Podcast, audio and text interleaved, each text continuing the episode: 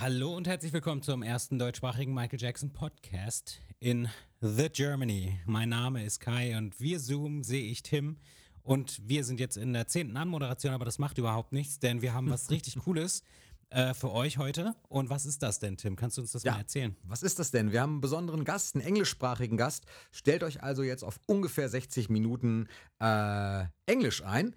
Und ich würde sagen, der Gast stellt sich selbst am besten vor. Viel Spaß dabei. This is Jennifer Batten, and welcome to the very first German Michael Jackson podcast.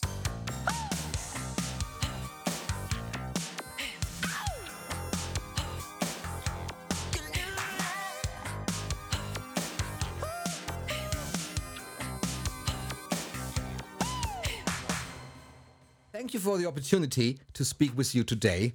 Uh, where are you right now?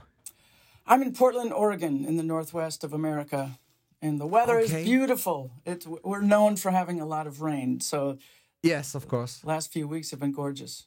Well done. So it's summer, I think. It's Yeah. Yes, okay, it is.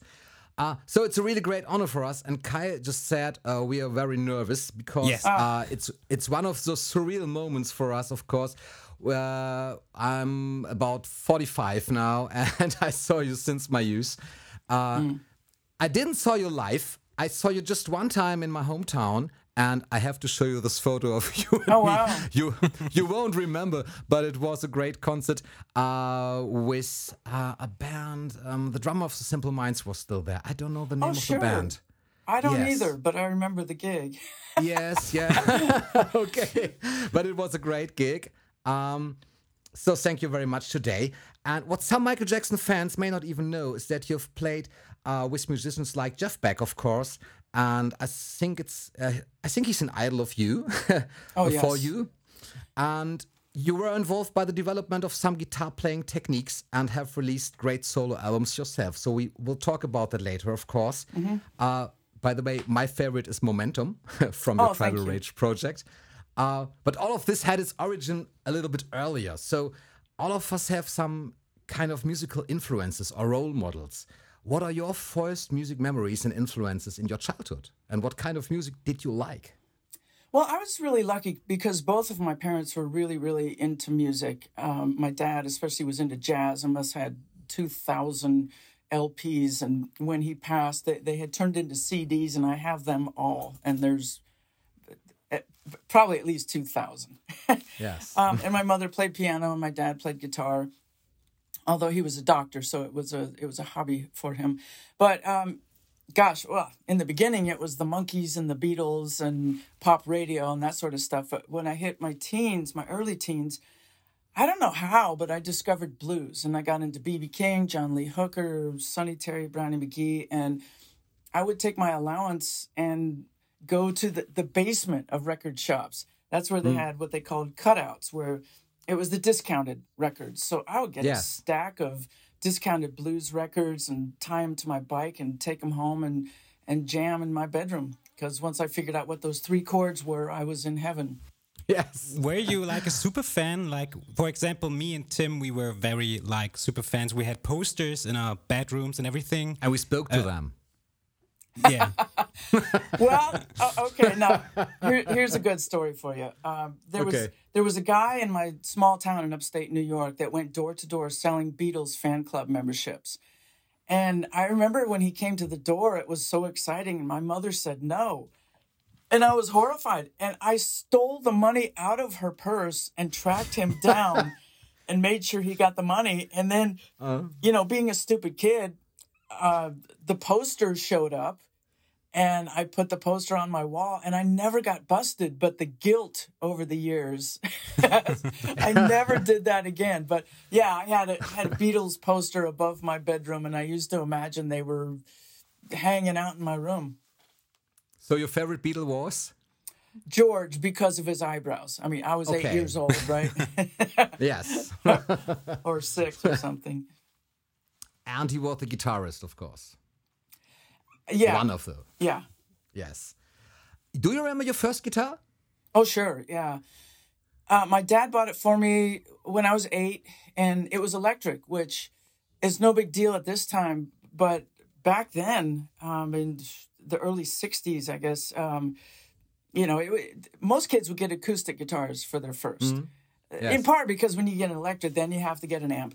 But my dad Mm-hmm. was a player, so he already had an amp, little Fender Deluxe. Um, and I thought it was the coolest thing in the world because it. I didn't know the difference between electric guitars, and to me, it looked like what the Beatles had. And so I was posing to my friends, "Look at this badass thing I got." In fact, that that ended up in. Um, there's a picture of me with it in the Momentum record, Yes. and the other guys. that. I, I got childhood pictures of them as well. Yes. Glenn Sobel, the drummer, who's now with Alice Cooper, he's he's driving his little big wheel as a child. it's kind of Yes. funny. Yeah. Yeah, I saw that. so great. So was at the time you started to play in in a band? God, I was very late. Um, in my later teens, I, I remember I went to a record shop, and this is long before the internet, and they had developed this Rolodex kind of system with index cards. So all the musicians in the area would write their names and numbers and hmm. what bands they were into and what instrument they played. And I thought, wow, I can start a band. So I spent a long time just finding the perfect bandmates. And then I went home and my mother said, You're not going out playing with strangers at night. So that whole idea went out the window. And I didn't play with a band until after I graduated Musicians Institute. So I was 21, I think. Um, and yeah, very late bloomer. I, I spent all my teenage years just playing in my bedroom. Yes, Wow, of okay. course. Uh, what was the band names you you did before you played for Michael? Um, you remember the names of the bands? Yeah, th- the the main band that I really cut my teeth with on, on stage was called Pearl, P U R L, and it, it has some meaning that I never remember. so it's not the best name. I I was not the founder of the band. I, I kind of came in after they had been formed for quite a while, but w- when I joined them, I was really into jazz. And as soon as I joined them, they started doing cover tunes like the, the Police and Pat Benatar. And I hmm. showed up for an audition with my Gibson Birdland jazz guitar. And it's amazing I got the gig because it was not the right guitar for the gig, but um, I think I bought a Strat not long after that. And I stayed with the band for three years. Um, uh, we did a lot of gigs, mostly fusion, but we also did weddings, which are really difficult. I mean, going Yes, from I know. jazz standards to you know fusion to rock pop as the grandparents went to sleep you know? yes, I know. And if the bride isn't satisfied, uh, satisfied, it's all getting more difficult. uh, well i haven't done enough to to hate it That's good for you, of course. Yeah. I just did one wedding and it was awful. really But okay. I think I did one too. yeah, really? Yeah, exactly. Okay. The one of my sister. Okay. So But that's okay. it was okay. It's your sister. right. okay. But you're not only a studio musician or a member of a band, you um you were you were involved in the development of new guitar techniques. Like the tapping technique. yeah Um how did the tapping technique come about? well for me it was i was at musicians institute which at that time was just called guitar institute of technology git that was before we had bass players drummers or anything else um, I, I was in the third class they ever had and uh, every month we would get a seminar by some heavyweight whether it was pat metheny larry carlton lee ritenour just all these monsters would come through joe pass and one month it was Emmett Chapman, and he invented the Chapman stick, which Tony Levin is probably the most famous stick player that plays Yeah, with Peter that. Gabriel and King Crimson. And you know, there, at that time there was 60 students total, and 59 of us were watching this going, we're just trying to get these six strings down on the guitar. Nobody's going to go out and buy a stick. you know, it was a nice seminar, but no thanks. And because it's all tapped, uh, a fellow classmate, Steve Lynch, who ended up in the band Autograph, they had a, a big hit with a song called Turn Up the Radio in the 80s. He started experimenting with with tapping to see what he could do with it. And I saw what he was doing. You know, I check in with him every month, and it just blew my mind. I thought it was the most exciting thing ever. Um, but there was the curriculum, just trying to keep up with the curriculum, was too much to do any external things. so I waited till after we graduated, and I took a lesson from him, and that's when my whole world opened up. I saw he had this very simple uh, formula for tapping that made sense to me, and I just instantly took to it, and then just started experimenting from there. And this was totally parallel to Van Halen. Van Halen Yes, was just starting to rise in. Well, I graduated in '79, so his at least his first record was out at that time. Mm. Um, you know, and eventually I, I dove into Van Halen and Randy Rhoads was tapping at the time, and anybody else. Uh, eventually, Michael Hedges. Um, and it, it was just a really exciting time because uh, not many people were doing it in the beginning. Yeah. And I was just experimenting with doing chord chord voicings that you couldn't physically do with just one hand, and and percussive kind of things. So I was into that, and also there was a teacher named Joe Diorio who wrote a book called Intervallic Designs, and Okay. this involved wide wide skips. Normally, when people play, it's second intervals or third intervals, occasionally a fourth. This is mainly fourths, fifth, sixth, and higher intervals. So it's it's very athletic and a lot of string jumping. And I memorized his book cover to cover and just really went to town on that too. So the, those are two kind of unusual techniques, at least very unusual at the time, that I, I really got into and uh, developed. And uh, with intervallics, I uh, eventually did a course with TrueFire.com. Um, they're called, uh, they always come up with these wacky names 50 Ultra Intervallic Licks You Need to Know. that, that's the DVD. And they just, a couple weeks ago, came out with a book version of that. Mhm. So um, I'm excited about that. It's kind of got me fired up again. Yes. Wow. Great.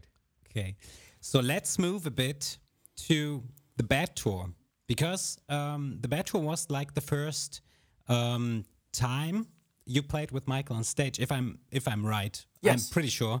Okay, um, so uh, I I've seen an interview a few days ago um, where you were were telling that um, you didn't see Michael for that um, casting. Do you say casting in in, English? I think audition. Yeah, audition, yeah. audition. We say casting in German. Um, so, um, how did you did you heard about that? Well, it- was because of Musicians Institute, because I was teaching there at that time. And they had a referral service because so many people would call up the school looking for players. Um, at, at that time, it was guitar, bass, and drums, and probably keyboards and vocals. They, they've added so much since I graduated. And uh, m- one of Michael's people called up and said, "Can you send us two two prime candidates?" And I was lucky enough to get the call. Um, and I canceled everything and bought my first CD player because they were very new in ni- 1987. Yeah. And I just sat down and learned his songs for a couple days before I went into the audition. And it was really weird. When I went in, there was no band, it was just me and a video camera. Um, and the only guidance I was given was to play something funky uh, because, you know, I'm known for playing the Beat It solo, which is 16 bars in a two and a half hour show. So most of the show is playing funky rhythm and, and parts from the records. So I grooved on something and then I just started soloing rock style. Um, I played the Giant Steps. It's a tapping solo that I worked out that ended up on my first record, Above, Below, and Beyond. And then I had been playing the Beat It solo for a couple of years in a cover band in Pearl. And um, so I finished with that because I thought, you know, what better choice to end with than something that I know he's going to need. And a couple days later, I got a call that he was interested because somebody videotaped it and he would look at the videos and make notes. And uh, so I got the call, and it wasn't like you're hired. It's come down, play with the band, and just see how it goes. And they they never told me I was hired. I just kept kept not getting fired. I kept going. I mean, I worked my ass off. I would I would stay up till two in the morning working on tunes to make sure I got everything really accurate. And then I'd wake up at six for no reason because I was excited as hell. Um, and eventually I had a passport and a ticket to Tokyo, and I thought, hmm, this is looking good. Okay. and Wow. so our, our first gigs were in Japan, which was it was surreal. It's so different and so exciting. Um, and, and then he shut down the Tokyo Disneyland so we could hang out for an evening on our own, which was really oh, wild. great. We saw Captain EO and we went on the. I mean, usually you have to wait for the ride for half hour or an hour to take a three minute roller coaster ride. And we would just get on right away. And when we were done, they go, Well, want to go again? Because nobody else is in line. you know? It was really, really fun. And I remember I was in one of the Disneyland shops looking at this um, Daffy Duck, Daisy Duck toothbrush holder where Uh, you, you take Daisy's head and you push it down, and the eyes go back and forth for as long as you're supposed to brush your teeth. And I thought it was the most, Whoa, the coolest thing that. ever. Oh, yeah. Yes. So, of course, I bought it. But uh, Sheryl Crow and I, she was singing backgrounds in that. Well, she did a duet with him, too. I Just Can't Stop Loving You. And we were both fascinated with this thing. And I didn't know Michael was anywhere near us. And he came up behind me and tapped me on the shoulder and said, I really like how you're playing the Beat It solo. And I thought, that's the first, that's the first moment I felt like this is job security. Okay. You know, because I didn't know if, uh, you know, I do Japan and then they get somebody else for the next leg of the tour. So I, I'll, I'll never forget that moment. It was wonderful. So, was that your first meeting with Michael? It was really late. Uh, we had rehearsed for a solid month before I ever met Michael. And at that point, the dancers were in one, one room rehearsing with tracks, singers were working with tracks, and then the band was in another room. And I think it was the the first day that we all moved in together to a big rehearsal studio, giant rehearsal studio, and his manager Frank DiLeo and he walked in. And we had heard that if he was happy with the music, he would be dancing. And he mm-hmm. started dancing right away. You know, he, I can't remember what song he walked in on, but we stopped after the song. And then the people that didn't know him already were introduced to him. And I just remember shaking his hand and looking at him, and he was just radiant, just a gorgeous man. Hmm. And smiling, big, white, perfect teeth. Do you remember uh, where did you um, rehearse for the Bad Tour? Uh, well, the the band originally, I think, was at a rehearsal start studio called Leeds, and then when we when we all came together, it was it was where all the TV productions go, and you know, it's it's been twenty years since I've been in LA. Yeah. I can't even remember the area, but they were always really late for every single tour. Um, in, fact, one one tour actually on the first tour we started with Japan, and then we reworked the entire show and went back to Japan after a year and a half uh, after Yeah. more hits had been released, and because it was booked last minute, there was nothing available in LA for us. So we went to Pensacola, Florida, and rehearsed in a gymnasium. I mean, that's Okay. you, you couldn't get All right. any further away from LA than going to Florida. Right. and then there was Of one course. tour, I think the history tour, it was again, it was so last minute, there was nothing in LA, and we went out to ah, I want to say Riverside, uh, east of LA, in into an airplane hangar to rehearse. okay. And it was just blistering hot. It was dreadful. Wow. Uh, do you remember um, at the rehearsals um, a specific song which was difficult for you to play? No, you know, I, I was really, really into jazz and fusion Yeah. before I got that gig. So as far as the parts, there was nothing that was difficult, but I will say that the Beat It solo still kicks my ass after 30 years. okay. It's You still Okay. play it- that? I, I I will until I die. People always ask Okay. for it. Yeah, it's Wow. it's challenging. And I, I kind of fudge a couple things because Van Halen had such a, a wide stretch with his fingers that I don't Yeah. have. So I kind of have to get my right hand in there and do a workaround. Wow. Okay. I gotta say, it's very crazy for me to talk to you here because I grew up watching you uh, on tour with Michael all the time on TV. I never, I never saw him live, but I grew up with that, so I'm very excited at the moment. Um, so Tim, you you can do the next question. Oh, okay. I just wanted to ask something to the rehearsals because I wanted how creative could or should the band be? Uh, for example, were you free to design the solos or were there direct guidelines on how to play?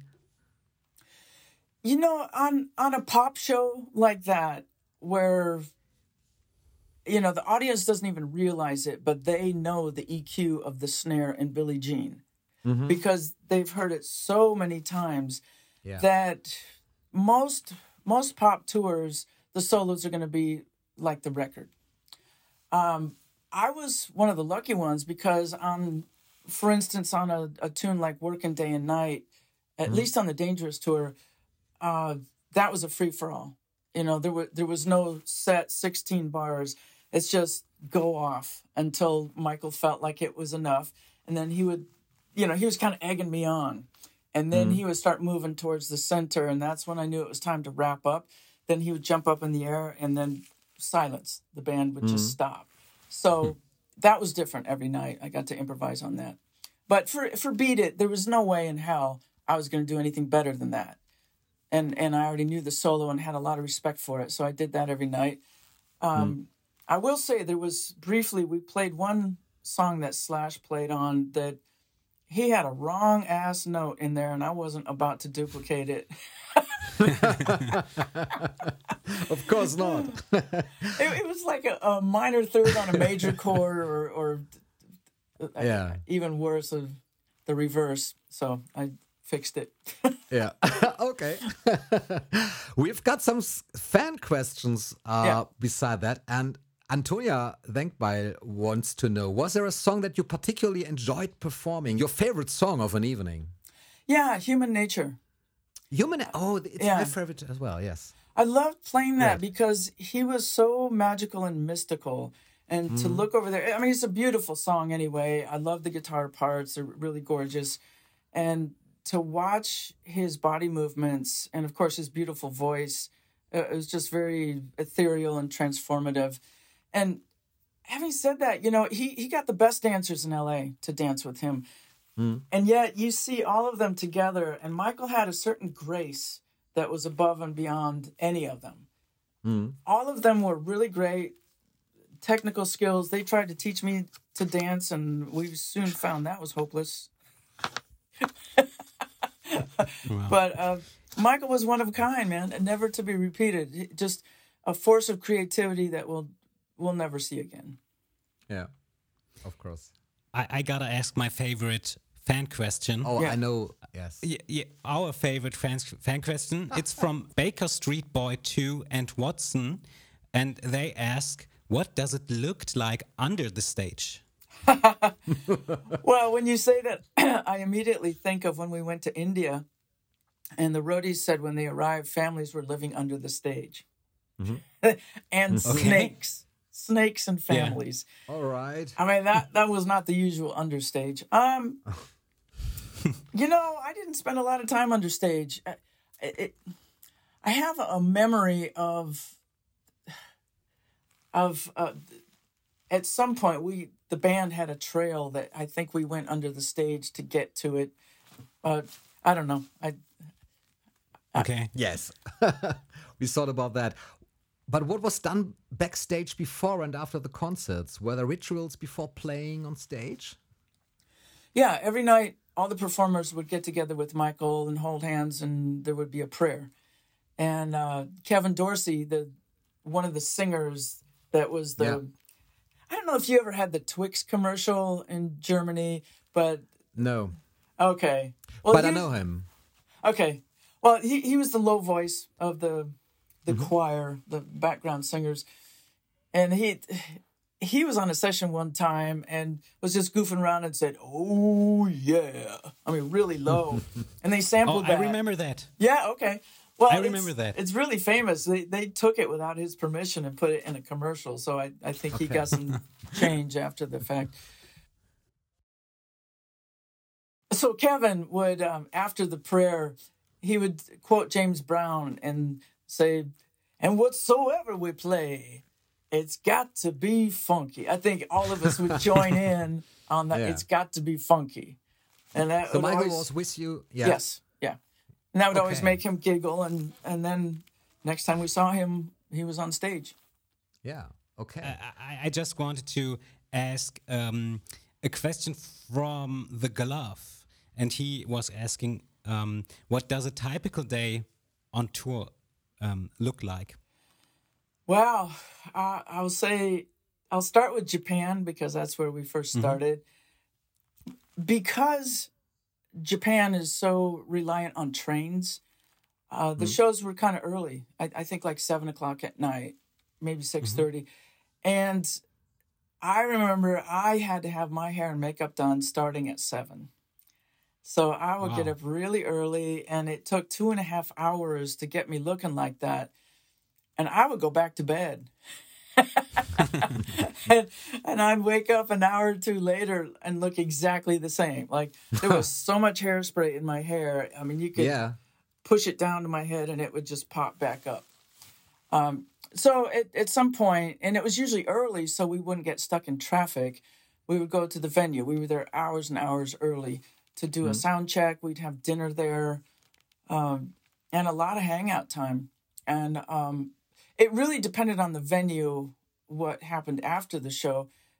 Generally, I can't remember what songs we played, what tours, but uh, sometimes we would end with Man in the Mirror, and the Okay. band would still be playing after Michael left the stage, and he Yes. would be in a van and he would be out, just gone before we played the last note, which was the safe thing to do. Yeah. But, was uh, Michael? Oh, sorry. Yes. Oh, a, a lot of times the band would just have to hang out for an hour or more uh, to wait for the audience to leave if there wasn't alternate routes to get out. Yeah. Was Michael with the band in contact away from the stage, or did you meet him just on stage? Well, there were 100 people in the entourage. So we took up three different hotels. It was Michael and the security and his wardrobe guy. I think he was there. Um, then the performers, uh, makeup artists, dancers in another hotel. Then the roadies were, were in another hotel. Um, so with there was an exception of one or two times when we were in the same hotel as Michael. And I thought we'd be hanging out. You know, I was kind of bummed that we weren't in the same hotel to hang out after shows. But when we were in the same hotel, it was a drag because there would be fans singing Billie Jean outside his window at three o'clock in the morning. They, they would be there all night. And whenever any of us left the hotel, they would follow us. They would go into bookstores, into restaurants. And so we got a taste of what he went through. And no thanks. Um, Yeah. so when we did hang, it was well planned in advance. Like when we went to the Tokyo Disneyland, we all knew Yeah. that was coming for days. Um, often when we were touring, we would be out during American holidays, like Thanksgiving. And so we were in Australia, I think, on the bad tour. No, that was the history tour. Um, and he had a, a big dinner in a big hall for all of us to celebrate Thanksgiving on that day off. And he loved amusement parks. There, there was one in Germany, I remember at least once we went to, where, um, Phantasialand. yeah, I think he shut Yes. that down so we could hang out without being bothered. So it, it wasn't as much hanging out as I would have liked, but I was very appreciative of the efforts that he did put in to, to get together. Yes, of course. I think so. I want to know something. Yeah. And we didn't talk about that before. Uh, Tim and I Okay. didn't talk about that before, but uh, I remember there was one moment on the Dangerous tour. Um, it was a show in Oslo, 1992, and it was a daylight show. It was complete until the end of the show. It was still daylight. So um, usually you had for the Beat It solo, you had some some laser um, Yeah. with you. Yeah. But on that show, you had some some different uh, thing. You had like a, like a giant snake or dragon, something like that on your shoulders. I- I'm not sure if it was different from the the thing you had had when it was dark, but I always was wondering, wasn't that heavy? I mean, I- Yes. I, was wondering how could you still play the the Beat It solo with that giant thing on your Yeah. shoulders. Amazing. that that was a dragon and that was a total pain in the ass and it was so heavy that people said you look really unhappy Okay. and i was i mean it, it felt like my back was going to break and Okay. we didn't use that for very long and luckily they had a plan b which was like viking horns or something the Yes. antlers yes. that they put on that was super lightweight and um, all of that stuff had fiber optic laser lights in it but you just couldn't see it when it was Yes. light out in fact i remember being in sweden in late july and waking up from jet lag and you know three o'clock in the Yeah. morning it's daylight it blew my mind i'd never experienced that before Scandinavia, yes. Yeah. Did you have a say in your outfits? Yes, thank God. uh, in the beginning, well, he hired painters to to just draw up looks for every performer to to come up with costumes, and then they would get costumers to measure and make them come alive. Um, the only the only input that I had for the first round was they asked if I was okay with wearing high heels, and I said, "Oh hell no, I'll kill myself." and so for all of the tours, I had flat heels, which I was really appreciative of. And I remember Sheryl Crow wore high heels, and she got them caught in the grating one time, and damn near did a face plant. So, um, and then for the history tour, somebody had given Michael a, a painting book of an airbrushed images that were S and M, sadomasochistic, and Okay. you know there was the images were beautiful, but he had chosen a look for me from that, and that's how I ended up with that leather face Yes, mask, and leather that. over the nose, and under the chin. Was it on the history tour? Yeah, Yes, I think so. Uh, I remember that. Yeah. Um, yeah. Uh, did Did you have a favorite tour? I mean, which of of those three tours, which one was your favorite? It was definitely the bad tour because everything was super new and super exciting. It's the first time I got outside of America, except for Mexico. So to mm. get to see the whole world and get paid well for it, um, I was already a fan of his music anyway. So mm-hmm. it was such a joy to be part of it. And all of the players were great people. And the mm. ones that are still alive, we, we still stay in touch. Okay. Wow. Uh, yeah, the Bad Tour is definitely, I think, um, the favorite tour of most of the fans. Yeah. And that's because uh, it was very live, everything. And uh, I think you had also a lot more solo stuff going on on the on the Bad Tour, if I'm correct. Because um, I- I'm very into all the concerts from Michael. And the Bad Tour had like your solo on Heartbreak Hotel. Oh. It had the Beat It solo, of course.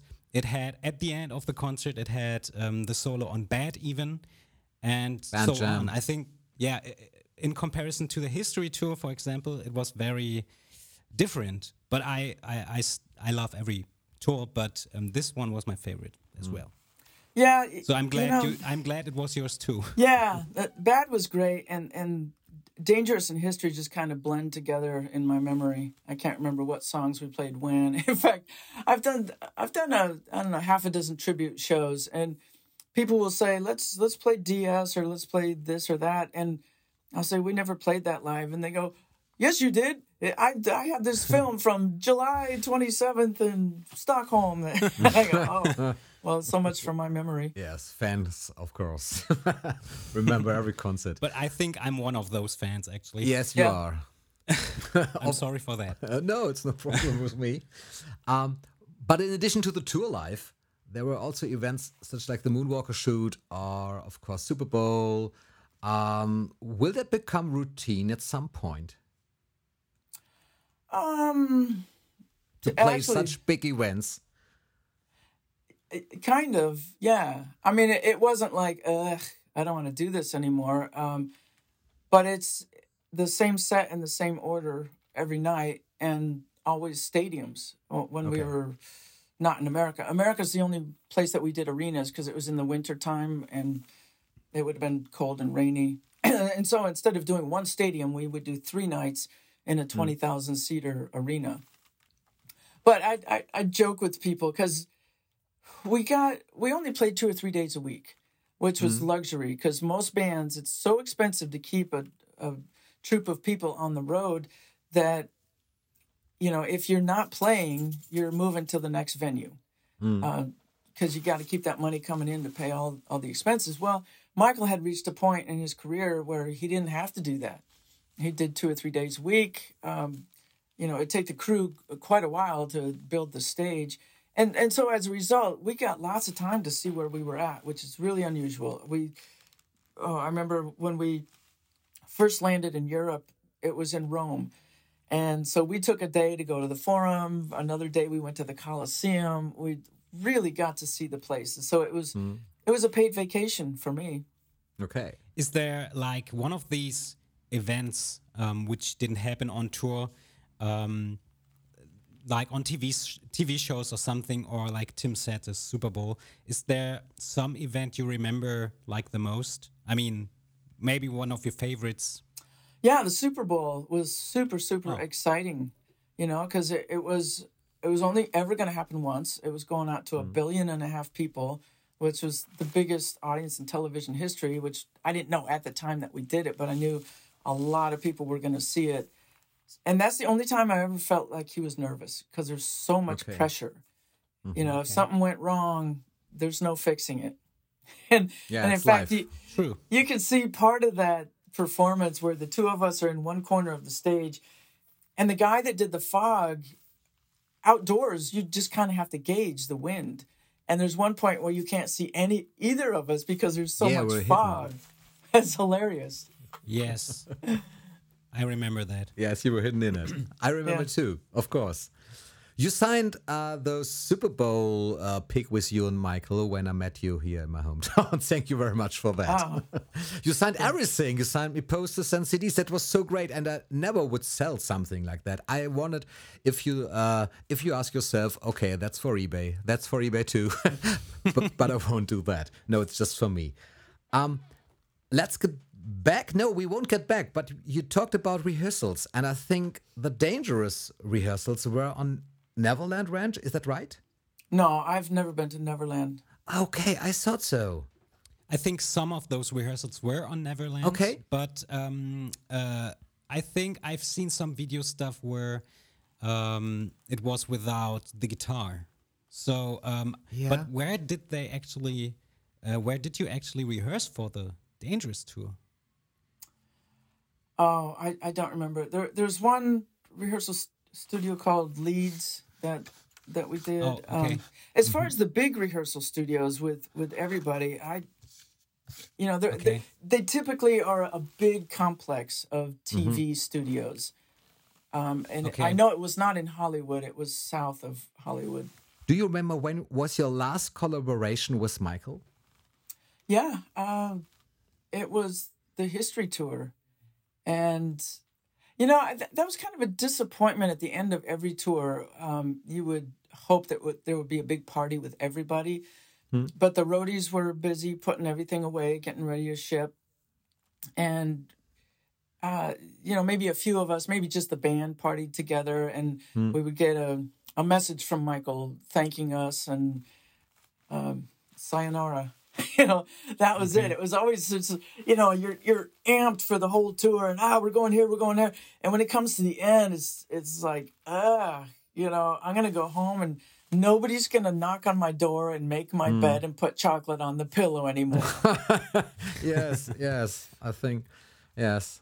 Yeah, Do it's you hard to an- come down. Yes, I know. Even if you're playing uh, such stadiums every night, as you said, because, yeah, uh, two or three weeks a night, um, a week, two or three nights a week. So Yeah. I think now it's right. Do you have any memorabilia from that time? Would you consider yourself a collector? You know, I did collect a lot of stuff and I've gotten rid of it because it's it just collects dust. You know, I mm-hmm. at the end of the bad tour they tried to sell us our costumes and nobody was buying. And so okay. and so they just gave it to us. So I I got the laser headdress and several costumes and they just hung out in my closet for years. And I go, I'm never going to wear this anywhere. Um, and so I sold some stuff to the Hard Rock, and then then there was another uh, another auction of some sort that I got rid of more stuff. But I have plenty of scrapbooks. You know, especially on the bad tour, I would go out looking for reviews after every show. Yeah. And I ended up with so many magazines. It was so heavy, just ridiculous. Um, but uh, the scrapbooks, the personal scrapbooks, and you know, this is before smartphones, so we had our Instamatic cameras or whatever, and I have a lot of really shitty photos of everybody. Great. I would love to see them, of course. But that's well, you know, I I did um, in the beginning of the pandemic.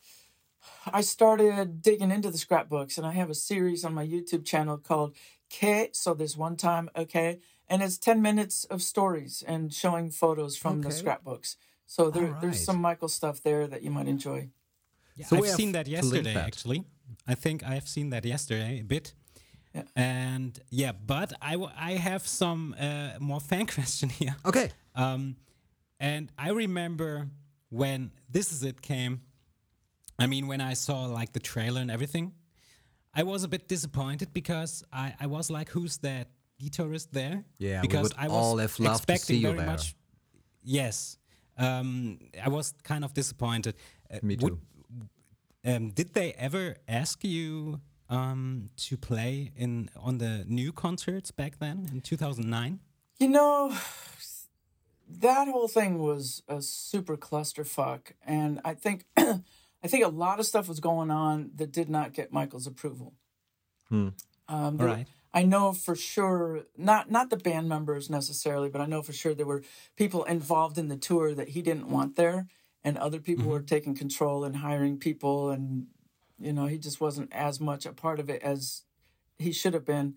Um, I did I did get the word out that I was interested. I, I know that got to mm-hmm. the right people, but in the end, you know, I, I understand, especially for the dancers, he wanted young people.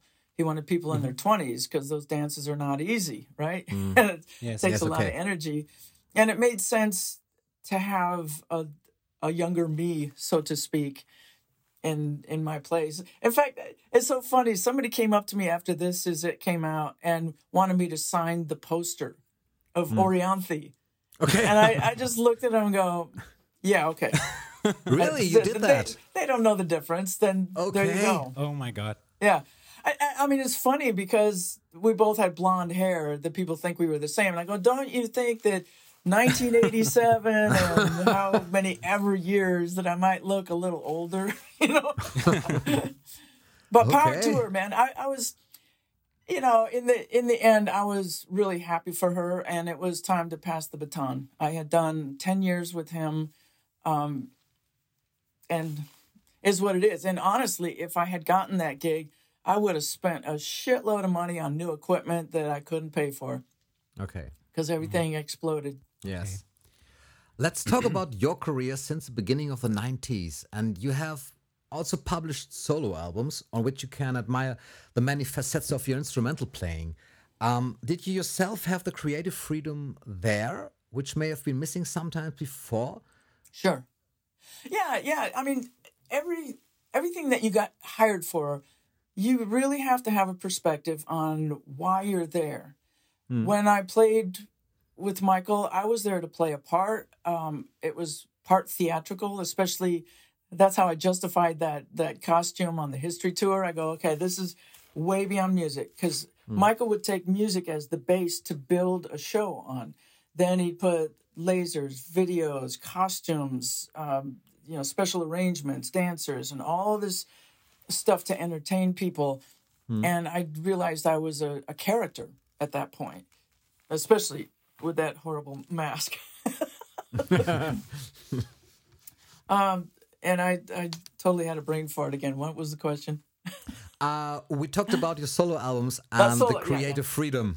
right, right. Yeah, so you know, when I'm on my own, um, although I'm a still I'm a big fan of Michael's music, my heart as a guitar player is more towards Jeff Beck, Yeah, who I, I I, got to play with after, and that's where my instrumental guitar voice is as well. So when I started doing uh, guitar records and solo records, it was definitely not pop. you know, Yeah. and I don't sing. I really don't sing well, so I don't bother. So the guitar is my voice. So the the guitar is going to be playing the melodies. And I think Jeff Beck influenced you uh, with electronical music. Am I right? Yeah, it's funny because people people that don't like that era um, blame it on me. Like I got him into the modern age, and it was exactly the opposite. Yeah, I, I heard about it. I wasn't listening to that stuff at all, and he turned oh. turned me on to the Prodigy, Crystal Method, and stuff like that, and I really took to it, and mm. really dug deep into it, and I'm still into it. So, I mean, that's you know uh, my last record, which is called Whatever, it's all songs I wrote for Jeff except for one. And okay. it very electronic influence. And to see the behind the scenes of how he made the You Had It Coming record it was really fascinating because there was one room with a really great drum programmer. And he would come up with these badass grooves. He would send it across the hallway to the uh, producer who was with Jeff. And the producer was so quick at hearing sections and being able to toss a, a backdrop down there. And mm. and then he would just have Jeff react to it. Jeff improved all of it. And he's such a melodic player that Andy Wright, the producer, would just cut it up and go, okay, this is the verse, this is the chorus, and yeah. that's the solo. And he was working with Pro Tools, and that's the first I had experienced digital recording. Mm. And so I took my Jeff Beck money and got myself a Pro Tools system, which it was ridiculous amount of money, ridiculous, especially because now you have the pretty much the, the same horsepower in your smartphone to record. Yeah. You know? Isn't that amazing? yes. I wonder every time. Uh, so where can you be seen right now? If you want, well, uh, if we want to see you live. Yeah, um, you know, because of COVID, it's it's really difficult. I just came back from a, a two week tour with Navi doing a, a Jackson yeah. tribute. Yeah, I've been with them four or five years, and um, I'm supposed to go back next year. I've got some offers, but you never know with COVID. Um, mm. I started a cover band at home a couple years ago because I'm really tired of touring. Uh, the whole flight yeah. thing, I'm just broken guitars, missed connections. It's so stressful. I don't want to do it anymore. So I started my cover band. We we just did two shows last weekend, but then in October the shows are canceled again because of COVID, because people mm. refuse to get vaccinated, and so it keeps spreading and spreading, and they they're shutting down indoor venues. Yes. So I don't know what's going to happen over the the winter. It's it's super frustrating for musicians. Yes, it is. But you're still working on on some projects like the Guitar Symposium. Yeah, I uh, I I launched the guitarcloudsymposium.com I launched last um, August, and we did something every month. We had all kinds of different great players come through teaching, and it's it's a lot of work behind the scenes because I'm the mm. only one doing stuff, you know.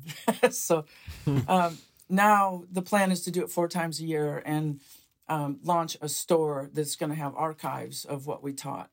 Okay, and, yeah, that's and just slow it down a little bit. I've I've got sessions that I do at home as well. A um, little bit of everything. I mean, most musicians do, especially now during COVID. Mm. You know, so many tours are canceled and then they're booked and canceled again. So um, if anybody wants me on their record, hit me up. Uh, yes. I'm easy to get to through jenniferbatten.com. That's right. Um, I've got one fan club question. I don't know if you wanted to ask that. Um, are, are you talking about the last one? Yes, from Jenny from yes. the German Malibu fan club. Yes, yes, I, I was about to say okay. that.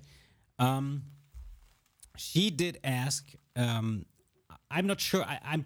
I mean, I'm sure you know that. For example, Brad Sundberg has his um, his. I think he he calls it seminar where he does like telling stories about Michael Jackson, showing like his work stuff he in did. Studio I think MJ. it's called Yes, in the mm-hmm. studio with MJ. Uh, are there any plans for stuff like that, like similar fan events, something like that? Well, you know what? The, the next Guitar Cloud Symposium is actually going to be a singer songwriter summit, and Siedah Garrett is going to be our special guest. So people have the opportunity to ask her questions about anything. Um, and she's so prolific. I I hadn't talked to her in years. Um, we toured the history tour together, and she was a delight so, such a funny character and so talented. So that's happening. And I do have vague plans to do a Michael Jackson day for guitar players to to teach all the songs that we did on on the tours, starting with the, the simplest parts. um, it- it's not going to be elaborate reworking of Billie Jean for solo guitar with tapping and all that stuff.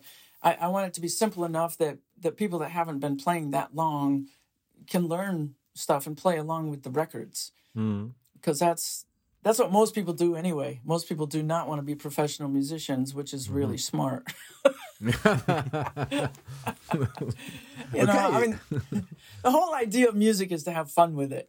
And Yes, if you're getting right. your ass whooped Yes. out there in the road, it's it's like eh, it, it can it can remove some of the excitement. Yeah, you're right.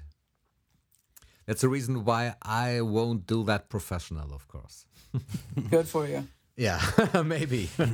uh, so I think we're nearly at the end of our conversation. Um, Yes. So um, I have to once again thank you so much for that meeting today. Sure. H- How late is it now uh, at, at, at your clock? It's 1 p.m. 1 p.m. Okay, so at us it's 10. Um, no, 10 p.m. Is it p.m.? Yeah, We don't yes. have that uh, that p.m. a.m. stuff in Germany. It's just Oh, um, so it's 22 for you. yes, it's 22 for me. Yeah, that's right. That's smarter. yes, That's so much smarter. I, I tell you what, man, I can't tell you how many times I, I have missed the uh, the alarm clock because it was set for 7 p.m. instead of a.m. Yeah, I have And to so- Google it every day when I, I- have to. I switched to military time a long time ago just to save my ass for travel. Okay, yes, Yeah. that's better. So it's time to say goodbye for us. Um, Kai, do you have do you have any question, Kai? Oh, I'm so I'm still so excited. Did we excited. miss but I- I just I just want to say I, I just want to say thank you so much for talking to us for taking um, the time, and Sure. it's pretty pretty amazing. Uh, and I feel like like I'm seven years old now because uh, I've seen all that stuff back then. I was twelve. Um, so thanks so much, and um, I think we would like to let you have the last words. yes, of Oh, course. we'll do the plugs. I have three CDs available at jenniferbatten.com. Um, and uh, oh, for, for any guitar players, I, I have three courses available on truefire.com. One is on rock soloing, one is rhythm guitar, and one is intervallics. And then the new intervallic designs, uh, that, no, ultra intervallic. So I don't even know the title of the book. Just Please check this out. we will put that we will put that in the in all the descriptions and the videos descriptions and everything so people can find it Yes, of course we will. Yeah, put put something that says Jennifer doesn't even know what the name of her book is. That's no problem. But um, as far as We'll dates, whenever I get to tour, uh, I, I've been asked to tour February, March, but it's you know the details are not in place, so I, don't- I don't put anything on the site until it's confirmed. Um, but everything will be at jenniferbatten.com when it is confirmed, and you can see what I'm up to. And then I got, I have a ridiculous number of Facebook pages. Uh, I have my own. I have Jennifer Batten Music. That's that's where anything international will be posted also. And I have an Instagram page and also pages for Guitar Cloud Symposium. So um, that's why I'm so scattered. I got too much going on. we'll speak about that later, of course. okay. yes okay, so then we have to say goodbye. Okay. yes Auf Wiedersehen. Auf Wiedersehen. auf wiedersehen thank you Okay. Cheers. Bye.